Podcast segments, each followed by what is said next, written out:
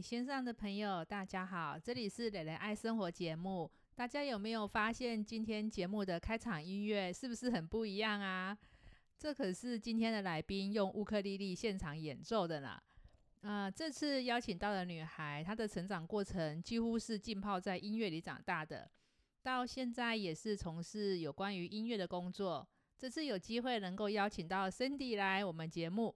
跟大家分享她的音乐故事，实在很开心哦。那现在我们就请 Cindy 来跟听众们打个招呼吧。Hello, everybody, so glad to see you. Hello, everybody, this is Miss Sandy. 大家好，我是好多好多人的音乐启蒙老师，有的小到一个月，有的大到六十岁，所以算算应该有教超过嗯一千人左右。但是不要被数字给吓到哦，我有一张很稚气的娃娃脸，加上很年轻的心。当然，其实事实上我正在最美丽的事实开始，所以其实是很早就开始了教学的路。是啊，坐在我面前这个女孩，说到我们认识的契机也很特别哦。在我有计划开始录制关于身边女孩创业这个故事主题的时候，Cindy 啊，她就自己自告奋勇的在我脸书上留言，于是我们就这样子联络上了。在通过电话之后呢，就是了解了 Cindy 她的求学之路，觉得非常非常的有趣哦，于是就敲定了这次的访谈啊。谢谢 Cindy 特地来到了英歌接受我们的这一次节目录音，很期待你的分享呢。那我们可以先聊一下有关于你的音乐学习之路吗？好哦，谢谢蕾蕾的介绍啊。其实我自己大概在十岁跟十一岁的时候，我就很喜欢音乐，跟大家一样哦。小时候都会写作文，都会被问到你以后长大想要做什么，我的回答都是我长大要当老师。所以我很幸运，因为啊，我遇到了一个帮我打开音乐大门的一个钢琴老师，他开了我国际观的视野，他。呃，从西班牙回来哦，他带我去巴黎，去法国巴黎学琴，也分享了很多国际比赛的影片。那后来，呃，更多的是还有学习到了很多世界钢琴家的故事。所以我在念书的时候，其实我是主修钢琴，副修小提琴。那因为后来太喜欢孩子了，所以我就决定要专攻音乐教育。那我居住过的地方有包含，嗯，现在的台北，还有美国波士顿、纽约，那也是后来我遇到我先生的城市，还有之前提到过。的啊，法国巴黎还有上海这样子。那呃，我现在现在是一个呃音乐亲子教育中心的负责人。那今年刚好进入了第八年，我的团队里有六位非常专业的老师。同时啊，我和先生呢有一个斜杠的健康相关产业，我们都是健康管理顾问哦。哦，我也很好奇耶。那你你有姐姐或哥哥吗？你们家的呃成员都是呃关于就是学习音乐的部分吗？呃，我有我有一个哥哥，一个弟弟哦，我是三明治被夹在正中间。嗯，他们都没有诶，他们都是后来呃受父亲的影响，他们后来都学商，所以我算是非常非常幸运，可以学呃我所喜欢的，然后可以以我的兴趣当工作。哇，所以你算是家里就是呃一个很特别的一个音乐因子。那你是如何把你的兴趣变成你的事业啊？而且我也很好奇，你是怎么样子的动机开启你的教学这条路呢？哦，这个问题非常好哦，因为会觉得怎么会怎么可能从一个月可以广广广广泛的拉到六十岁？其实我一开始的呃创业动机很简单，其实我是希望把创意的音乐教育带给孩子，因为我相信呃学习是可以一件很快乐美好的事情。那我从音乐里面受惠好多好多，所以我希望可以让所有的人生活里面都有音乐。其实简单的说，呃，音乐是可以让生活更美好的。我很幸运。因为我创业就是从我自己的优点开始，我的专业，所以我也在学习怎么啊把时间掌握在手中，当成时间是呃时间的主人。那其实很公平哦，每个人每天都是二十四小时而已，所以我怎么样规划我自己的时间？其实我会列出一个时间表，譬如说一个礼拜的计划、一年的计划，甚至是啊。怎么样去把自己的生活作息跟规律调整的很好。所以规律听起来很官方，但是其实一件事情要成功要完成，其实真的很需要时间上好好的管理跟安排。所以这个就有点类似这种积少成多的概念。那比如说像孩子们的生活作息是跟我们有啊有家庭的非常的贴切，所以我的孩子从小，真的就是嗯，他们睡觉时间很规律。譬如说，他们在 baby 之前十二个月以前都是六点半，晚上六点半就上床睡觉，所以呃，他们吃饭的时间也很规律，睡觉时间也很规律，所以我才会知道，诶，当他们一哭闹的时候，他们是不是真的饿了或是累了？所以我觉得，呃，生活作息规律是是做一件事情，其实会让他更游刃、更轻松一点点。那啊，还有就是我们刚刚提到我的呃斜杠健康产业，其实也是另一个我觉得可以让生活更美好的事情。这样子，那讲到再更早一点，我们的这个啊正业，我的这个学龄呃是给学龄前的亲子，所以其实我们大部分都是六岁以前的爸爸妈妈、保姆，或者是说长辈们会陪他一起上课。关于你的学生的年纪的部分，刚刚有提到，从一个月大的小 baby 到六十岁的阿公阿妈，都都是你的学生。不同的学生在你给予音乐上的指导的时候，呃，有什么差别吗？学龄前的孩子他们怎么学习？其实他们都是透过模仿来学习。那我们在嗯带领大家参与我们的活动的时候，我们不会去提说我们不可以做什么，但是我们会带领大人。跟他们说可以一起做什么，所以譬如说透过歌曲啊，我们让孩子坐在大人的腿上，我们跟着节奏来摆动，或者说我们手拿乐器弹沙铃，然后做给孩子看，所以孩子会跟着大人学，所以其实大人才是真正的学生，所以每一个大人都是孩子的老师。那啊，最棒的就是其实我们可以透过音乐玩的活动。把它带回家，所以这个就是很重要，就是每堂课的课后的延伸这样子。那随着孩子越来年纪越长越大，其实孩子稳定度哦越来越好的时候，你就会发现，其实他们跟我们的互动，还有跟大人们的互动就会越来越好。所以啊，歌曲就用不同的方式呈现，他们会学到不同的节奏，学习的方式也不一样。所以在课堂上啊，啊，我们就会用游玩游戏的方式，呃，举个例子好了，我们会玩竹竿舞的的游戏，但是我们用不同的节奏。所以孩子其实当他们在觉得他在跳这竹竿的时候，其实他是跟着这个节奏、身体的律动来学习的。所以其实大孩子来讲，他们就会觉得，哎，其实学这个东西一点都不无聊，而且反而是很好玩。那这样的方式其实会比平常念书的时候，嗯，他会更努力想要来参与这样子，所以我会觉得学习其实是个有趣的，你说是不是呢？对啊，而且这样子听起来的话，带小朋友去学习音乐这件事情，连家长都受惠了，也能够乐在其中。然后回来的时候呢，又可以延伸这一个音乐的部分，然后跟小朋友的互动也会更有趣。是是是，呃，我我们常常就是也因为这样子的参与哦，我们常常跟家庭们、爸爸妈妈们私下也会变得很好的朋友，因为我们会呃很多的聚会也会参与，然后甚至我们也曾经被邀请到孩子的生日 party 去跟着他们一起同乐，所以我觉得这个就是实践，把我们的课程延伸到生活里面，然后实践，觉得这真非常的棒。对啊，我这样听起来我就觉得好像就是学习起来就不会有那种压力感。就是好像就是身临其境这样子。那今天谈到儿童音乐这个部分哦，我难得遇到这个专家，我也想要请教一下。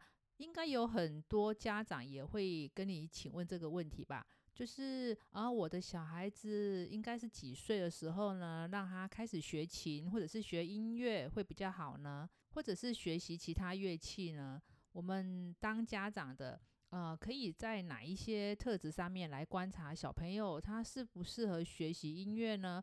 毕竟小朋友的肌肉骨骼发育还不完全，那在某一些年纪，他适合哪一些乐器呢？这部分可以请 Cindy 给我们一些建议吗？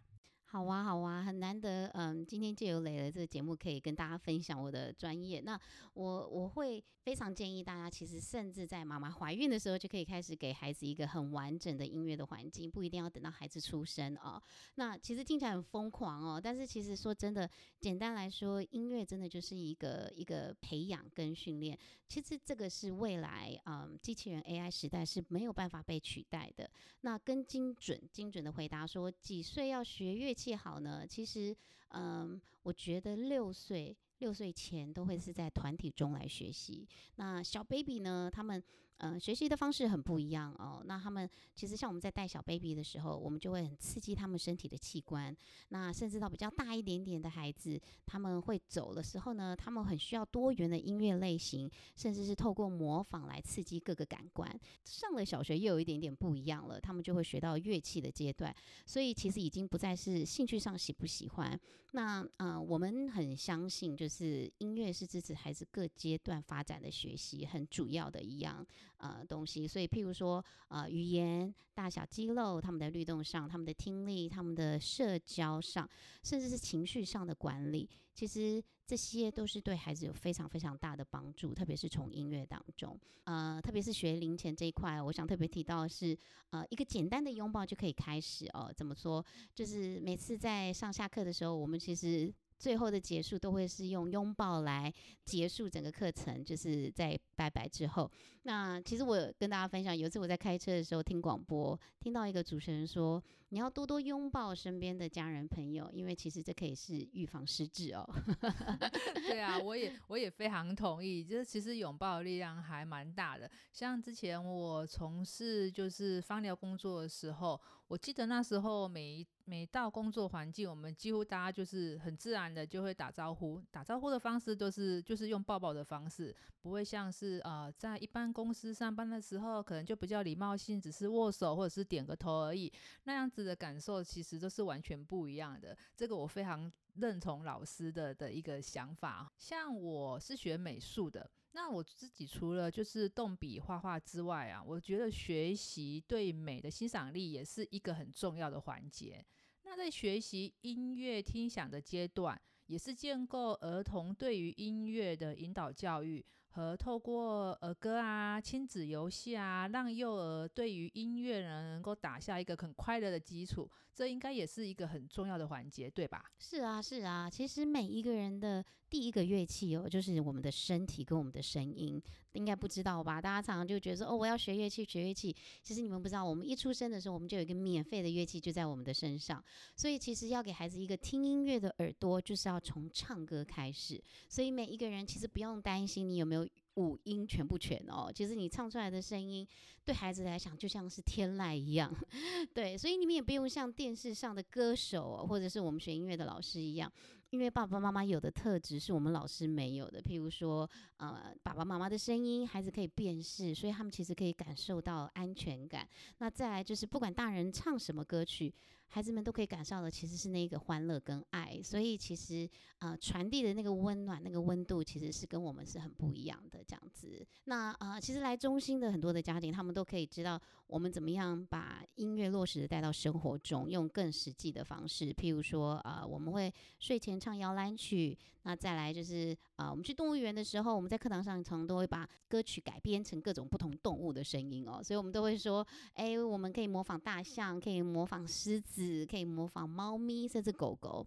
所以这个对孩子来讲，其实有时候用唱的，他们反而会很容易把它像是那个 key in 电脑一样，这样 key in 到他们的脑海里，其实非常的有趣，也可以开启他们对动物不同声音的一个启发。再来就是呃，我们常常很鼓励大人改编歌词这件事情啊，特别是孩子到。三四岁的时候，他们就在语言爆发期哦，所以其实音乐是可以很鼓励孩子去多说。所以在爆发期的这段时间，如果家长可以跟着孩子们一起去改变歌词的话，我相信受惠最多的，真的就会是孩子们这样子。对啊，我刚刚听到就是森迪说，我们小孩子第一个音乐老师其实就是家长这件事情。其实我心里面一直有一个呃小时候的一个印象。导致于我现在其实对于开口唱歌是非常有障碍的。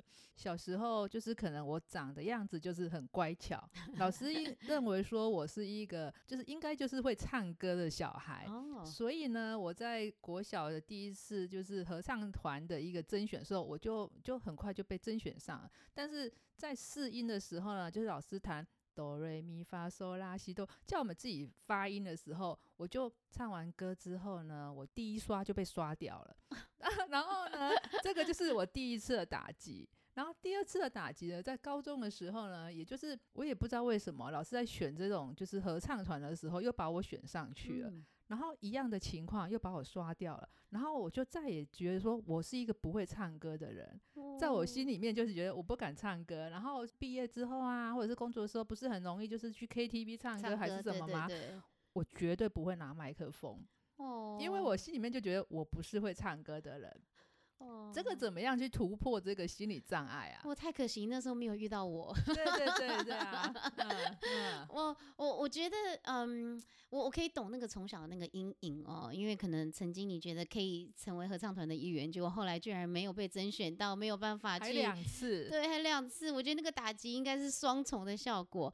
但是，嗯，我觉得不要在乎你唱的歌是给谁听，我我觉得这个是很重点。然后你要觉得开心，唱歌唱歌是很开心，就是这件事情是是为自己而做的。所以我觉得可能前提之下是，当你可以开口唱歌的时候，你的那个呃先预设的立想，你可能。不管你今天是不是因为喜欢这首歌去唱歌，或是喜欢呃唱歌给自己听，或是可能比如说给孩子听，我觉得那个目的，如果说呃你自己知道的话，我觉得可能可以再鼓起勇气一次，对，可以试试看。呃，是啊，其实就是呃，后来有小朋友之后，我就是第一次唱歌，就是给我的儿子听，我都好怕他会哭哎、就是想说妈妈要唱歌喽，妈妈要唱歌喽，然后就一边拍他们一起唱歌，然后我就觉得啊、会不会哭啊这样子，心里面的那个阴影还是在，但是我觉得呃，对，现在长大或许可以试试看，就是哎、唱歌看看，那或许没有想象中那么恐怖。嗯嗯，嗯加油，你可以，你可以。我刚刚一开场应该邀请你跟我一起唱歌。真的是一个很大的心理障碍。对啊，那像就是在成长的过程当中，就是哎，像你就是已经在一个很很完整的音乐教育这样子呃求学，你的小孩在这样子音乐环境中成长，你觉得有什么哎跟一般小孩有不同的地方吗？嗯，我我有两个孩子哦，我我的孩，嗯，我们家姐姐是九岁，那弟弟七岁。嗯，他们真的是从小到大，甚至是弟弟更受惠，在我肚子里怀孕的时候，就一直听音乐，一直听音乐。他们从小的时候就跟着我们一起呃 make music together。那现在也很大了，国小阶段了，但是他们其实我们常常会做什么事情，我们都会在车上听歌，大声唱歌，所以很有趣哦。我们家每个人都有自己的歌单，就在 Spotify 里面，我们就会轮流，因为每天上学都要坐车，礼拜一是姐姐歌单，礼拜二是弟弟的歌单，礼拜三是妈妈的歌单，哦。对，嗯然后礼拜五，嗯，就是我们轮流，所以他们其实常常会有自己想听的歌，然后，嗯，我我觉得这个很棒，孩子们很特别，因为一直接触音乐，虽然我自己是古典出身哦，但我没有一定孩子就是要只听古典音乐，我先生是很喜欢 hip hop 很美式音乐的人，所以我儿子也永远也都是在那边 hip hop 来 hip hop 去。但是我们家弟弟第一件事情真的，嗯，我我很欣慰，就是每天早上起床第一件事情就是唱歌。你可以哦听到他起床第一件事情，然后脑子里就一直在哼哼哈哈哼哼哈哈。洗澡也会吗？呃，洗澡也会，所以常常洗澡都要洗好久。但是姐姐更喜欢，姐姐很难得，就是嗯，他们现在比较大了，姐姐有拉小提琴，有学钢琴。那我们每次只要出远门，有几天没有练琴哦，第一件事情回到家，其实就是打开钢琴来开始弹琴，不可思议耶！是真的不可思议，连我自己都觉得我自己小时候都没有做过这种事情。对啊，因为印象中不是学琴都要妈妈在旁边用打的。我我觉得就是我自己经历过这一段，就是嗯、呃我知道练琴是很很辛苦的一段路，所以呃，我也希望孩子真正嗯学的时候其实是很喜欢，所以其实我还是呃很正面的鼓励他。虽然说像我们弟弟也学琴哦，但是真的跟很多家长一样，我我陪弟弟练琴，真的是因为弟弟比较情绪上还没有很成熟，所以每次练琴都会练到发脾气，所以我每次。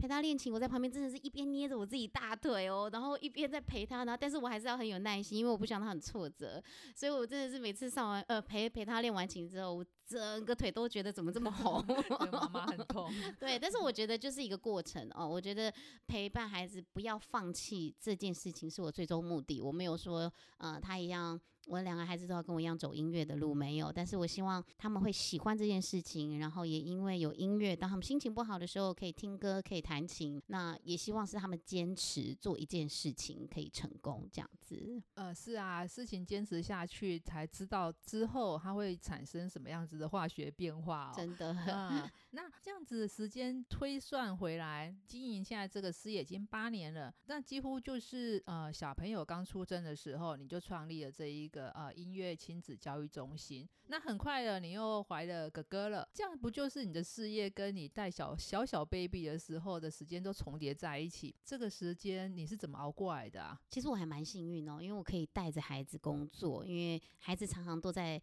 嗯，一个礼拜可能就跟着我上了几好几堂课这样子，所以他们很幸福，都可以在里面当学生。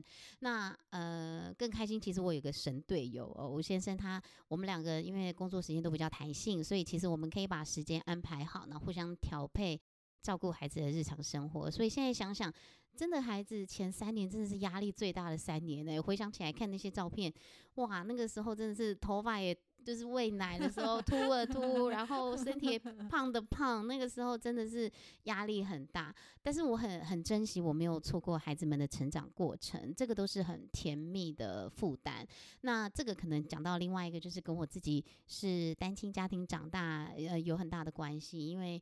呃，我很希望我的孩子们可以有满满的陪伴，满满的呃的爸爸妈妈的爱，所以这个有一点点弥补哦，我自己小时候没有的那一块。这样，那至于我做了什么努力把它熬过来嘞，其实。呃，我都是一个很正面乐观的人。那我相信就是要不断的学习，要不断的阅读，因为人呢，其实很容易在舒适圈里面习惯的生活。其实就很像美国人常常说，哎，你要像那个就是那个沙发上的 potato 一样哦，呃，很容易啊，大家都只要开电视，然后吃洋芋片，然后就是放松懒在那里。但是其实这个社会跟世界并不会停止转动，所以我们要不断的学习，要不断的阅读，然后为自己的目标努力。那也很幸运，其实我身边的朋友、家人们都很支持我，支持我的创业，支持我的教学，然后嗯，甚至到现在我的健康的斜杠的工作。那其实经营以后，真的也是发现哦，其实最辛苦应该是去年遇到疫情的时候，但是也因为在遇到疫情的时候，呃，很多人都需要找回健康，所以让我的这个副业斜杠有发挥发酵这样子。那啊，我们的健康产业其实是希望大家不要觉得肥胖不是一种病，其实它是一个慢性疾病。那我们其实是希望帮大家找回健康。其实讲更简单，其实身兼数职是很辛苦哦，但是很开心，因为每天都会。有人跟我们说谢谢，不管是教学或者是啊健康这个产业上。对啊，其实这样听起来，你把时间也是嘎得很满。虽然说好像每每一分每一秒都在工作的这个状态，但是其实呢，是你做你喜欢做的事情。那反而有时候是一种很舒压，或者是排解你就是紧张生活气氛的一个一个管道哦。那这样子的话，其实也不是说要要让大家都变成工作狂，只是说你可以在忙碌的生活当中呢，去适当的挪出一些时间。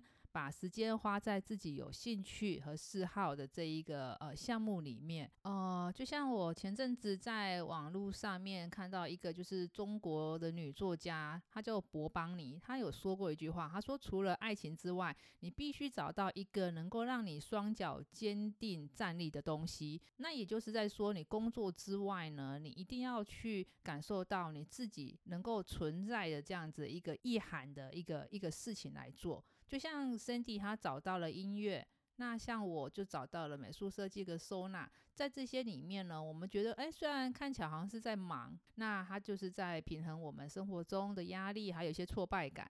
那近思语里面也有提到，没有一个人生下来什么都会，大家都是在边学边做，要相信自己会更好，不要被这些挫折给打败。相信 Sandy 一定也是有一个很坚强、一个很坚定的信念，才能够一路走到这里，对吧？是啊，是啊，其实没有任何一件事情是容易的，真的没有。但是我觉得，就是目标，自己知道自己的目标清楚。如果可以把生活的那一份呃满足，呃当下的满足放在工作上，不要抱怨太多。我们当下的在我们当下的工作上很满足的过的每一天，我相信其实。呃，每一天都可以很快乐、很开心。是啊，那像你已经创业八年了，那其实你的创业之路已经算是走的也蛮平稳的，也拿到很多诀窍了。如果说有一些朋友呢，他也想要开始做一些斜杠或者是一些副业的话，你有没有什么一些建议可以给朋友呢？好哦，嗯，其实我想给创业的人一句话哦，你要相信自己，然后你要把握当下的机会。那一样就是边学边做，不要怀疑自己，因为人生有梦真的很美。那遇到不如意的撞墙时期的时候，就记得听听音乐，或是弹奏你会的乐器。那希望音乐可以带给你美好的心情，最终会达到美丽的目标。啊，对啊，没错，每一个音乐它的旋律呢，都能够牵动你的情绪哦。我们今天非常谢谢 Cindy 的分享，今天的整个录音非常非常的顺利哦。他是一个非常专业的一个就是来宾了。其实我好紧张 不会啊，你的声音是超级有魅力的。谢谢。嗯，的确啊，我们音乐啊是拥有可以立即改变心情的力量哦。那歌曲的旋律呢，也能够让你感受到这个曲子它的情感要。表达是什么？也有报道提出，就是音乐呢，它其实可以，它能够有改变意念的力量，而且它也可以提高我们的免疫力哦。节目的最后呢，我们身体有没有什么要补充的呢？嗯，很谢谢蕾蕾哦，今天的邀请，因为其实这是我第一次在 podcast 呃发声，那我有满满的分享，但是很感谢，也非常的满足。那我希望每个孩子还有每个家庭里面，呃，都有满满的音乐的陪伴。那也不要忘记，就是身体要健康哦，因为这样才可以陪伴孩子还有家人长长久久。最后，我希望所有的年轻女孩们都可以勇敢的去追梦和做梦。谢谢，我们谢谢 Cindy。那谢谢。最后，最后呢，可不可以再帮我们演奏一首节目的片尾曲呢？即兴，即兴，即兴，来，我们来来一 段。我来。嗯，好，我来即兴一首我们的啊喽啰版摇篮曲哦。